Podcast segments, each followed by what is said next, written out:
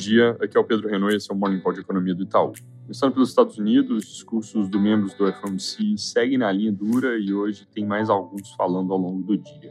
Além disso, tem divulgação da revisão do PIB, pedidos de seguro-desemprego e o índice de preços PCI, o Core PCI, que é uma medida de inflação bem importante para o Fed, que deve ter subido 0,56% na nossa estimativa, 0,5% no consenso de mercado, vindo de 0,1% em julho e acelerando de 4,6% para 4,7% ou 4,8% em agosto, a depender da segunda casa decimal a sair nesse dado.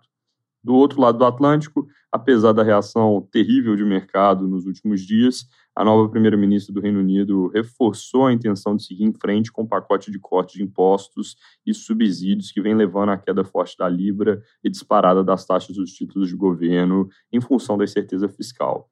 Apesar de ter um certo consenso de que eles estão fazendo uma coisa errada, principalmente por causa do tamanho do buraco que isso cria, ela diz que tem convicção de que estão indo na direção correta. Aqui no Brasil, hoje à noite tem debate presidencial na TV Globo, a princípio com presença de todos os principais candidatos, nesse que deve ser o último grande evento antes do primeiro turno.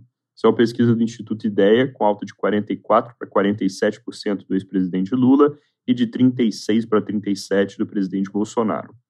Ciro Gomes perdeu 3 pontos, de 9% para 6%, e Simone Tebet avançou de 4% para 5%.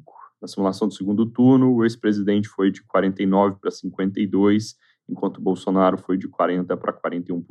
Sobre dados, ontem eu falei que tinha Caged, mas de vez em quando ele muda de data em cima da hora e acabou sendo adiado para hoje. Lembrando, o consenso de mercado é de criação robusta de empregos em agosto, cerca de 265 mil. Ontem saiu confiança da indústria, que teve leve recuo de 0,8 pontos em setembro para 99,5, com componente de expectativas praticamente estável, enquanto o de situação atual puxou a queda, recuando 1,9 pontos.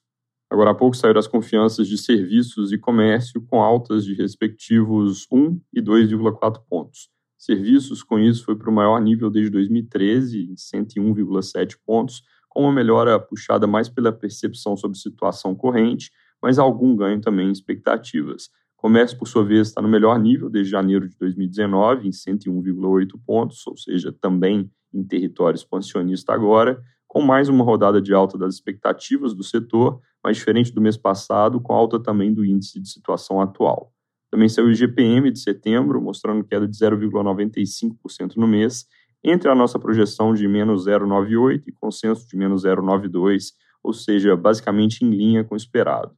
A deflação acelerou no componente de preços no atacado, que é 60% do IGP, influenciada por preços de leite e carne na parte de alimentos e combustíveis e minério na parte industrial. Inflação ao consumidor, que responde por outros 30% do índice, foi quase zerada no mês, depois de ter tido queda forte em agosto, e os últimos 10% da construção tiveram inflação também baixa, esses dois últimos aqui, ambos na casa de 0,1%. Para terminar, o Banco Central acabou de soltar o relatório trimestral de inflação, onde ele tipicamente não traz grandes mudanças de mensagem com relação à ata que saiu dois dias atrás, mas colocam ali projeções mais detalhadas e uma série de estudos que são interessantes para acompanhar. Mais tarde um pouco, a gente publica um relatório resumindo as principais mudanças e conclusões desses estudos temáticos no nosso site aplicativo Itaú Análises Econômicas. É isso por hoje, bom dia.